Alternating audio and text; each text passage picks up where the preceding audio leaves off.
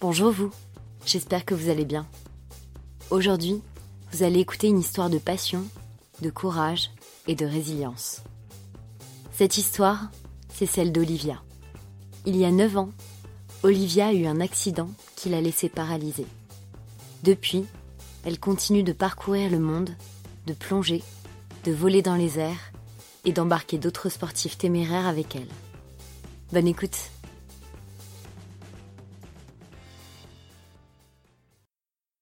fait des études en, communication et euh, organisation d'événements. Et après mes études, je suis partie, euh, faire un tour du monde euh, toute seule, qui devait durer un an, mais finalement j'ai un peu prolongé et je suis partie un an et demi. Et en fait, je suis rentrée en France parce que j'avais plus une thune, quoi. J'étais complètement fauchée. Du coup, je suis rentrée en France pour reprendre un petit boulot dans l'idée de repartir, et notamment pour aller traverser l'Amérique du Sud, l'Amérique latine. Et en fait, j'ai eu mon accident en rentrant. On fêtait euh, mon anniversaire euh, sur les quais à Paris et euh, voilà un délire un peu un peu un peu con avec des potes. On, a plongé dans la Seine et donc moi bah, visiblement je me suis un peu loupée hein, et, et, donc voilà j'ai eu mon accident à Paris après avoir passé un an et demi à crapahuter partout à faire n'importe quoi. C'est à Paris où ça s'est passé. J'ai réalisé direct ce qui se passait. Ouais, bah en fait quand j'ai plongé donc ma tête a frappé à frapper les quais, donc euh, apparemment qui sont plus ou moins inclinés selon les endroits. Et, euh, là, j'ai tout de suite eu les, jambes euh, paralysées. Mais à ce moment-là, j'avais pas encore vraiment compris pour, les bras. Et en fait, j'arrivais pas à remonter à la surface, à la surface de l'eau. Et heureusement, donc les potes m'ont vu. J'en ai un qui m'a sorti la tête de l'eau. Ils m'ont ramené contre le quai. Ils ont eu l'intelligence de surtout pas me bouger, me manipuler. Ils ont appelé direct les pompiers qui sont venus. Et donc là, je suis partie à l'hôpital, etc. enfin, aux urgences. Euh, mais, oui, j'ai tout de suite, enfin, j'ai pas perdu connaissance et donc j'ai tout de suite compris que ça allait être un petit peu euh, compliqué la suite des événements. Je suis arrivée euh, aux urgences, enfin, dès l'ambulance, on m'a, on m'a, on m'a un peu shooté quoi. Et non, parce que c'était, c'était quand même assez, assez grave et je me suis fait opérer. J'ai eu la chance de pouvoir me faire vraiment opérer hyper rapidement, donc du coup, ce qui a permis de bah, de diminuer un petit peu la lésion de la moelle épinière et ce qui fait qu'aujourd'hui je récupère un petit peu. Mais euh, bon, tu te réveilles en salle de, en salle de réveil. Euh, au début, euh, en fait, j'étais sous, sous assistance respiratoire et ça, j'étais pas au courant tout de suite. Donc, quand je me suis réveillée, donc je savais que je remarcherais pas, etc. Mais j'ai voulu appeler une infirmière et là euh, j'avais pas de son qui sortait de ma voix donc j'ai commencé à flipper vraiment. Je me disais c'est pas possible j'ai pas quand même perdu la voix. Et là une infirmière, m'a tout de suite rassurée en me disant non non euh, t'es sous assistance respiratoire ça ça va passer quoi. Je fais ça c'est beau et après euh, bah après la réa c'est des souvenirs assez flous parce que t'es quand même on te donne des, des enfin on t'administre des drogues hyper puissantes quoi hein. c'est des c'est des cocktails de morphine kétamine d'ailleurs t'as des hallucinations assez assez impressionnante, hein, clairement. Et au début, bah, tu, tu sais pas vraiment ce qui se passe, quoi. Mais assez rapidement, quand même, euh, enfin, une fois que tu as repris un peu, euh, un peu conscience, euh, ouais, en général, les pronostics sont jamais très bons. Les médecins s'aventurent pas trop dans, dans des messages un peu, un peu, un peu d'espoir pour pas que les personnes s'accrochent à, à quelque chose qui, qui pourrait ne pas se passer. Après, je trouve que c'est pas forcément la meilleure manière de faire parce que parce que du coup, il y a pas mal de personnes qui, qui se découragent pour leur éducation. Mais en gros, ouais, moi, on m'a dit que je remarcherais pas et qu'a priori, les bras, ça allait être compliqué, quoi. Moi, j'ai une tétraplégie incomplète, donc les quatre membres sont, sont touchés. Donc oui, non, c'était vraiment pas, clairement pas encourageant. Enfin, au début, je bougeais que la tête, quoi. La moelle épinière et le cerveau, c'est que ça reste quand même euh, quelque chose qu'on connaît finalement euh, pas si bien, euh, enfin, en tout cas pour les, pour les, pour les capacités de récupération. Et puis aussi parce que, euh, voilà, moi je sais que dans mon centre de rééducation, après, j'ai croisé des, des personnes euh, paraplégiques qui, eux, avaient eu la moelle épinière euh, réellement sectionnée. Et a priori, il y a quand même, enfin, en tout cas jusqu'à aujourd'hui, on dit que c'est pas possible de, récupérer. Et qui voulaient absolument pas lâcher l'affaire de remarcher et récupérer leur vie d'avant. Et traînent, traînent dans des centres de rééducation plus de 10-15 ans pour dans cet objectif-là et qui n'est pas forcément le meilleur, parce que l'objectif premier, je pense, c'est de, de, bah de, récupérer une vie, quoi, de retrouver une autonomie et d'apprendre à vivre avec. Donc du coup, euh, voilà, je pense qu'ils prennent des, des, pincettes aussi euh, pour pas donner de faux espoirs. J'ai passé un mois et demi en service de réanimation et euh, ensuite j'ai été hospitalisée dans un centre de rééducation à Paris euh, pendant 14 mois. Et donc là, tu, bah, l'idée, voilà, c'est vraiment ça, hein, c'est d'apprendre à à réaliser les gestes du quotidien que tu es plus capable de faire dans le but de récupérer une autonomie. Donc ça va de la toilette, l'habillage, gérer ses transferts. donc tu as plus de 4 heures de rééducation par jour. Et, voilà, moi, moi je m'étais un peu dit que je resterais en centre jusqu'à ce que je sois capable de pouvoir euh, emménager seule chez moi sans, sans avoir besoin d'aide, enfin d'auxiliaire de vie. Euh, ça, c'était un point auquel je tenais vraiment beaucoup et ça a été long, ça a été dur, 14 mois quand même, c'est long, mais ça a fini, euh, ça a fini par le faire, donc donc c'est cool. C'est un passage difficile, mais hyper, hyper important. Quoi. Tu sais pas du tout ce que tu vas récupérer et, donc bah, tu vas quand même, quoi. Faut Enfin, de toute façon, si t'essayes pas, c'est sûr que ça marchera pas. Euh, et, donc voilà, et petit à petit, euh, petit à petit, je commençais à, à récupérer euh, grâce à mes kinés, mes ergos. Enfin voilà, on a, on a bossé, enfin, on a vraiment bien bossé.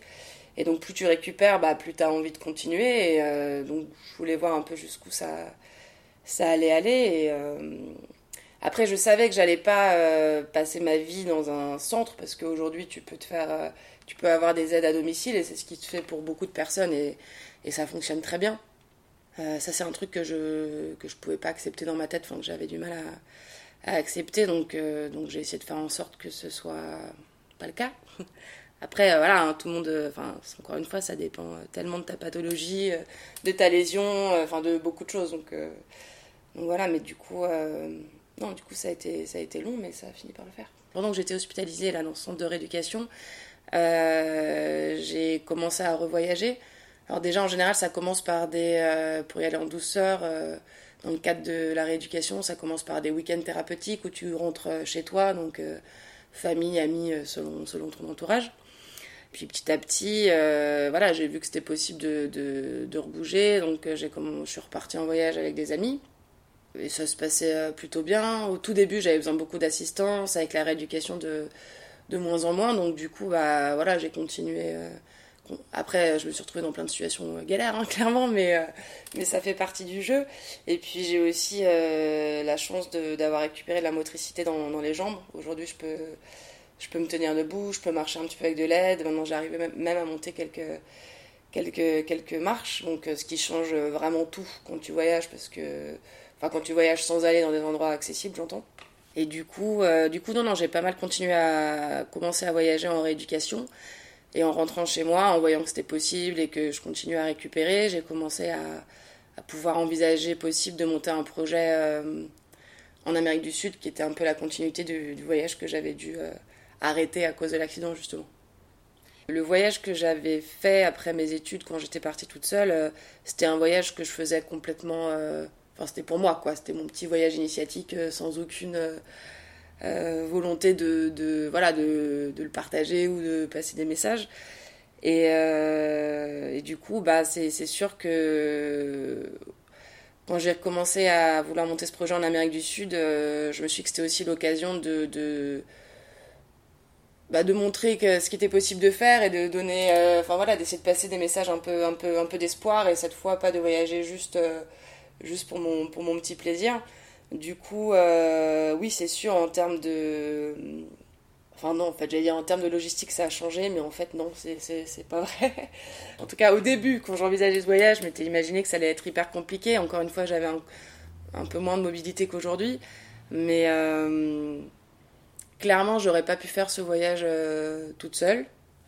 Après, euh, voilà, l'idée c'était justement de montrer que, euh, que à plusieurs euh, tout est possible et, et, sur ce projet en Amérique du Sud, on a donc je l'ai monté avec une amie, Héloïse, qui au début d'ailleurs m'aidait chez moi pour tout ce qui était courses, ménage, etc. Des trucs où je galère quand même un peu à le faire toute seule.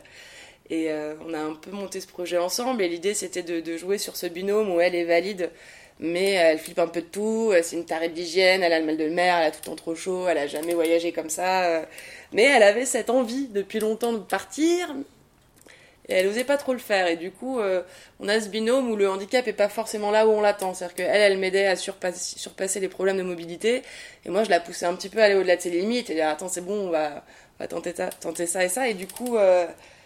Et du coup, voilà, l'idée c'était vraiment de montrer que, bah, que avec de la volonté et de l'aide, tout est possible et, puis essayer de changer un peu le, regard que la société porte sur le handicap, parce que c'est vrai qu'aujourd'hui, on, a tendance à voir les personnes en situation de handicap comme des personnes euh, soit incapables ou, euh, ou qui ont une vie euh, terrible. on a ce côté un peu, peut-être un peu flippant et misérabiliste du handicap.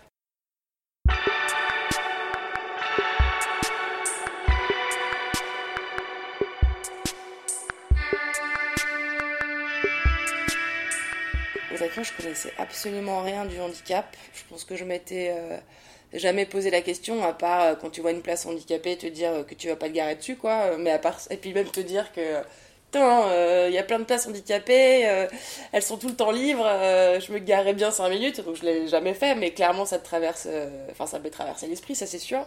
Mais non, non, je connaissais rien du tout au handicap, qu'il soit mental ou, physique. Et après en fait, c'est vrai que quand tu toi, toi-même tu te retrouves dans cette situation après, tu te rends compte qu'en fait, il euh, y a un, iceberg euh, sous ce qu'on voit clairement, et tu découvres, euh, ouais, tu découvres des trucs auxquels tu n'avais pas idée, quoi, clairement. Pour ce qui est du regard des gens, au début, c'était c'est hyper dur, c'est hyper violent, clairement, bah, juste toi, t'assumer et te regarder dans un miroir sur ton fauteuil, c'est c'est clairement pas évident. Mais en fait, avec le temps, tu te rends compte que quand tu as l'impression que tout, tout, le monde te regarde, finalement, c'est un peu. Euh, ça vient de toi aussi. C'est-à-dire que tu y attaches de l'importance et tu. Aujourd'hui, j'ai plus du tout cette impression. Euh, les premières sorties en fauteuil roulant dans la rue, c'était quelque chose, quoi. Enfin. Bon, déjà, j'avais encore un corset avec une mentonnière, un énorme fauteuil électrique. Enfin, voilà, c'était pas, j'étais pas très discrète, clairement. Mais du coup, comme toi, tu te bah, tu te découvres dans cette situation euh, et que tu as du mal à t'assumer, tu as l'impression que tout le monde euh, te regarde aussi, ce qui n'est pas tant le cas que ça. Enfin, quand même un petit peu, hein, clairement, mais après, euh, c'était aussi il y a 8-9 ans, et je vois la différence aujourd'hui. Hein, je, je, suis assez rapidement, j'ai continué à ressortir le soir à Paris, parce que voilà, j'aime bien, j'aime bien faire la teuf. Et les premières années, je, je croisais jamais, jamais, jamais d'autres personnes en fauteuil roulant le soir dans les bars ou dans les clubs ou dans la rue, quoi. Et aujourd'hui, j'en croise beaucoup plus. C'est beaucoup moins devenu euh, surprenant.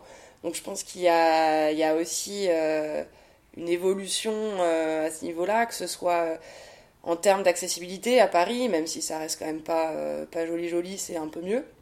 Et ouais, on voit, enfin moi j'ai l'impression de voir beaucoup plus de personnes en fauteuil roulant sortir aujourd'hui qu'à l'époque en tout cas. Paris, euh, c'est une ville des. Enfin, clairement, euh, en termes d'accessibilité, euh, c'est tout pourri, quoi. Enfin, et surtout pour, pour, bah, pour Paris. C'est-à-dire que moi, les, enfin, ouais, les premières années, quand je voyais d'autres gens ou qu'on me posait la question, Paris, c'est comment l'accessibilité à Paris Comme je connaissais que ça, je dis, bon, ça va, tu vois, tous les bus sont accessibles, il y a une rampe, il y a des bateaux à à peu près partout, donc ça me paraissait ça me paraissait euh, convenable quoi. Puis en fait tu vas dans d'autres villes et tu parles avec d'autres gens et te disent bah non en fait Paris c'est un enfer. Tu mets un, quelqu'un qui connaît pas Paris qui débarque à Paris en fauteuil roulant et il, se tire une balle quoi.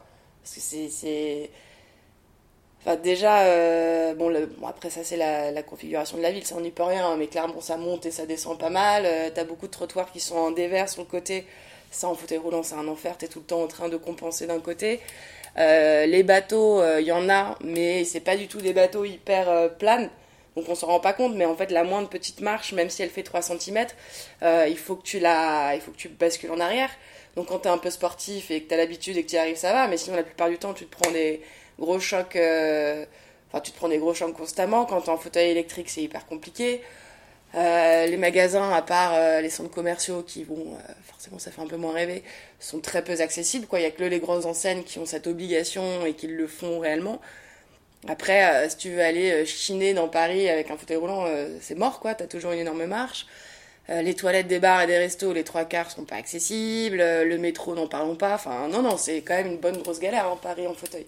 Je m'en étais pas trop rendu compte avant parce que quand tu connais que ça, bon mais en fait, euh, tu vas dans des villes comme, euh, comme Montpellier, euh, bah c'est pas la même. D'ailleurs, c'est marrant parce que tu as beaucoup de, bah, beaucoup de personnes en situation de handicap qui, qui, migrent à Montpellier, quoi.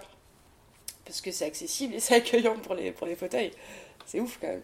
quand j'ai eu mon accident, donc j'avais, je venais de terminer mes études et j'étais partie en voyage. Du coup, j'avais pas, j'avais pas de, de, de, boulot, enfin en tout cas pas dans ma, pas dans, pas dans mon domaine.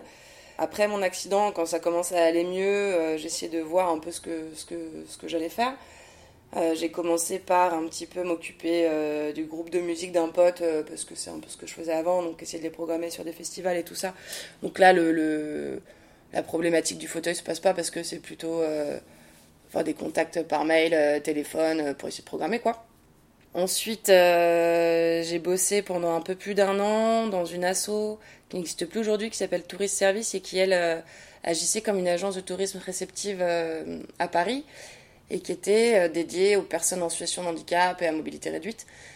Et en fait, elle démarrait. Donc, en gros, euh, moi, mon job, c'était d'essayer de justement développer une offre touristique euh, sur Paris qui soit accessible, de faire des séjours à la fois sur mesure pour des demandes de particuliers ou de groupes pour différents types de handicap, notamment pour des, pour des, pour des ESAT. Donc là où voilà, j'avais créé des sortes de petits packages pour des groupes de personnes en situation de handicap mental et qui, débarquaient à Paris.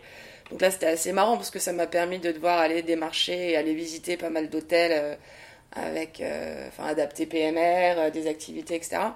Et tu te rends compte que bah, déjà, Paris, c'est bon, c'est hors de prix, ça pour tout le monde.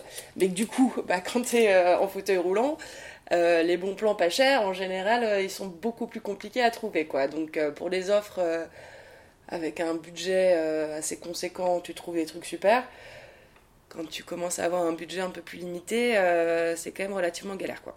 Mais bon, voilà, il y a des trucs qui se font, c'est assez intéressant. Donc ouais, non, j'ai fait ça pendant un an et demi.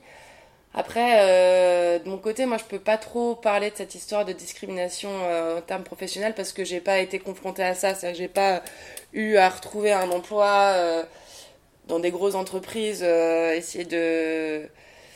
Je sais que ça existe, cette discrimination, mais je, je la connais pas, donc je peux pas, je peux pas, peux pas en parler.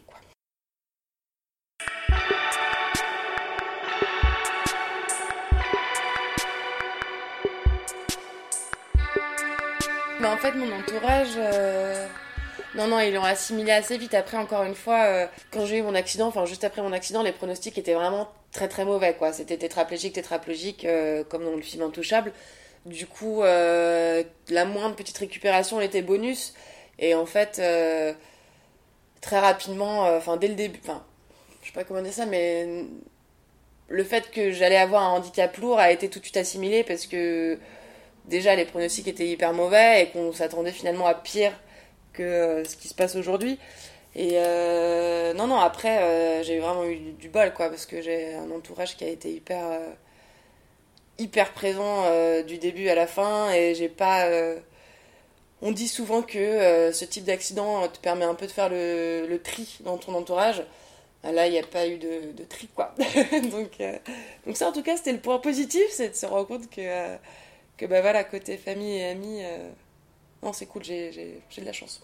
Après, ça a été dur, hein, ça a été dur pour tout le monde et c'est aussi. Euh, voilà, moi j'ai aussi toujours essayé d'être euh, positive, de continuer à sortir, de d'être présente pour, pour, pour eux aussi. Enfin, c'était un échange aussi, quoi. Mais les gens ont tendance à voir les personnes en situation de handicap comme des personnes tristes et malheureuses qui peuvent plus rien faire.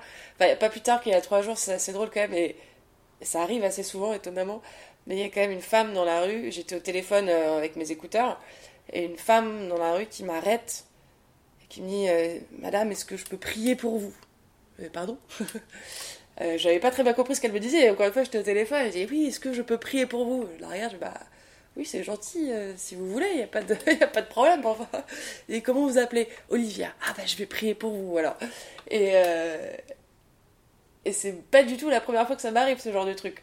Donc euh, oui, oui, je pense que les, les, gens ont une vision assez, dramatique du handicap, parce que enfin, aujourd'hui, quand même, on en voit de plus en plus dans les médias, mais, mais c'est quelque chose qu'on dont on parlait pas du tout avant. Alors qu'en fait, euh, quand tu es, euh, en situation de handicap, euh, bah, tu peux encore faire des. Enfin, tu fais des milliards de trucs. tu, la plupart des gens, ils bossent, ils ont des activités, ils ont des enfants, une famille. Enfin voilà, ils ont une vie normale qui est. Alors, ça par contre, faut, on peut pas le nier, qui est quand même beaucoup plus compliqué sur les, sur les gestes du quotidien. parce que l'environnement n'est pas accessible, mais en général, encore une fois, pour moi, le handicap, il se crée beaucoup plus par, par l'environnement que parce que par l'état de la personne en fait. Moi chez moi, euh, bah, tu vois là t'es chez moi, euh, je suis pas en situation de handicap quoi. Je fais absolument tout ce que j'ai besoin de faire, il y a aucun problème. Maintenant tu me mets dans un endroit où il y a trois marches dans une maison, bah, je vais pas pouvoir y aller, je vais être obligée de te demander un coup de main. Donc il faut, faire attention à cette notion là. Mais clairement, euh, tu, aujourd'hui tu peux faire quasiment tout en étant en situation de handicap. Là je parle plus du handicap moteur forcément parce que je le je le connais plus. Mais euh, voilà, la majorité des, activités, des sports euh, sont, adaptés. Il y a encore des milliards de choses qui sont possibles. Euh, là, depuis un an et demi, je suis partie trois mois en Amérique du Sud. J'ai fait une transatlantique sur un voilier. je suis repartie un mois pour un projet parapente. là, je vais repartir. Enfin, voilà, il y a beaucoup de gens qui font beaucoup plus de choses et qui sont en situation de handicap. Et après, c'est vrai que euh, j'ai croisé pas mal de, personnes qui, après un accident, en fait, se sont euh, étonnamment, se sont complètement révélées et se sont retrouvées à, faire des choses qu'ils auraient jamais fait avant. Et ça, c'est assez marrant. C'est en découvrant le milieu associatif en France qui est hyper, euh, hyper puissant et hyper, hyper, efficace. que ouais que j'ai réalisé qu'en fait pour beaucoup de gens c'était une comme une seconde vie quoi et alors c'est pas c'est pas pas mon cas mais mais c'est assez impressionnant de, de voir ça. Euh, quand j'ai commencé à faire du parapente euh, j'ai commencé avec un notamment avec un gars qui a eu son accident euh, quelques années avant et qui m'a dit mais moi il y a trois ans tu m'aurais dit que je vais aller faire du parapente mais jamais de la vie quoi. Et qui était hyper hyper flippé avec le vertige le machin et là il se retrouve à faire du parapente tout seul enfin voilà il y a non non non il y a faut pas il y a pas y pas en fait y a pas de limite réelle quoi comme comme comme pour une personne valide en fait. C'est juste que clairement euh, bon ça demande souvent plus de logistique et plus de et plus d'aide quoi. Ça c'est ça c'est ça c'est ça c'est un fait mais bon. Les gens se révèlent euh, bah, parce qu'effectivement ils ont ils ont vécu un, un accident de la vie où déjà euh, les trois quarts en général ont failli passer quoi et, et, parce que tu te retrouves dans une situation où bah, forcément tu dois faire un travail sur toi-même, relativiser sur beaucoup de choses et, et peut-être euh, voilà peut-être que tu perçois la vie différemment. Et, et d'un autre côté ils le font aussi parce que clairement il y a un réseau associatif hyper euh, hyper important qui te permet de faire ces activités aussi à moindre coût et gratuitement parce que quand tu es valide, tu veux faire un saut en parachute, ça te coûte 250 euros, tu vois. Et euh, quand tu es, quand es en situation de handicap, bah, tu vas pouvoir trouver des, des assos qui vont faire une action et qui vont dire, bah voilà, aujourd'hui, gros saut, je sais pas quoi, tu vas le faire gratuitement. Donc forcément, quand tu es quand t'avais un petit peu envie, mais pas trop, et que tu dois payer 250 euros, tu vas pas. Quand on te dit, bah c'est cool, ça va être une journée sympa avec euh, d'autres personnes, et en plus c'est gratuit, tu, le tentes, quoi. Et du coup, enfin voilà, il y a aussi ce côté-là où t'es hyper accompagné là-dedans, et, euh, et ça c'est chouette, quoi.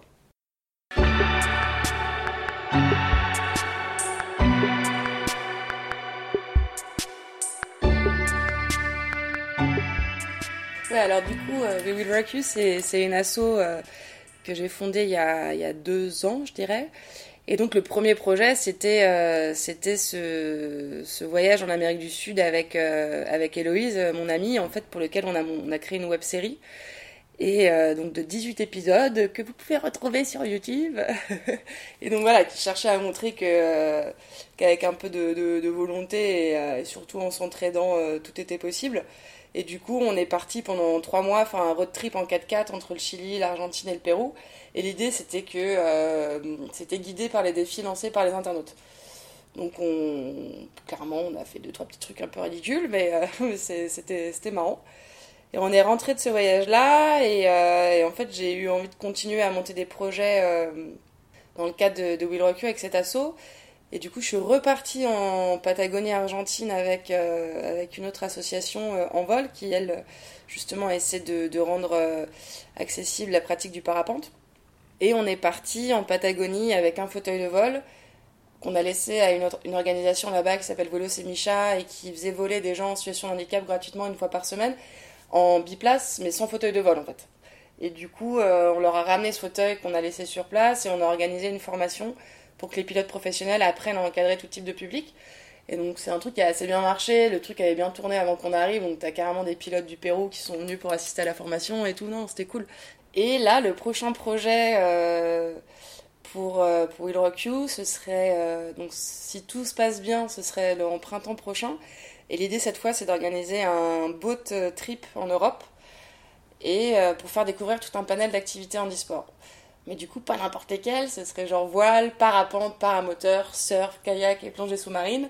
Donc un peu des aussi des activités qui pour le grand public, euh, voilà, euh, on n'attend pas trop les handicaps capables de, faire ça. Le premier projet était plutôt, euh, même si on avait un support vidéo pour donner envie de, aux gens de voyager, montrer que c'est possible. Clairement, on a reçu des messages hyper positifs, genre ah, demain j'ai vu vos vidéos, demain je prends un billet d'avion. Enfin tu vois des trucs hyper cool comme ça.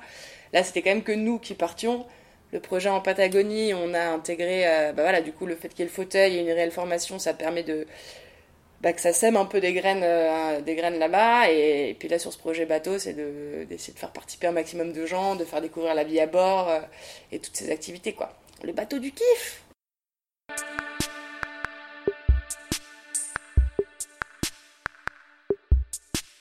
Après mon accident, euh, j'étais un peu réticente à, l'idée de, rencontrer d'autres personnes en situation de handicap. C'est un truc qui me parce que je pense que j'en avais moi moi-même une image un peu euh, un peu euh, un peu négative quoi du coup euh, toutes les activités que j'ai commencé à repratiquer voilà ski ou autre je les faisais je le faisais en passant par enfin en faisant mes petites recherches et sans croiser d'autres personnes en fait et puis, je sais plus comment, je suis tombée sur une asso, je crois que c'était Vague d'Espoir, là, qui fait donc du surf adapté.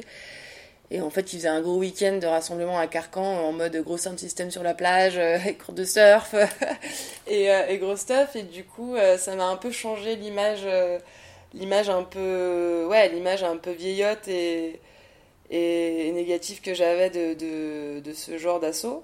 Et en fait, c'est là où j'ai découvert un réseau de, ouais, de, de, de gens qui déjà sont pas, enfin, déjà c'est complètement mixte, c'est Andy et Valide du coup, j'ai rencontré d'autres personnes euh, en situation de handicap qui sont. Enfin, voilà, je me suis fait des potes. Euh, ouais, je me suis fait des potes, je m'y attendais pas. J'avais pas trop pensé à ça avant et je m'y attendais pas forcément.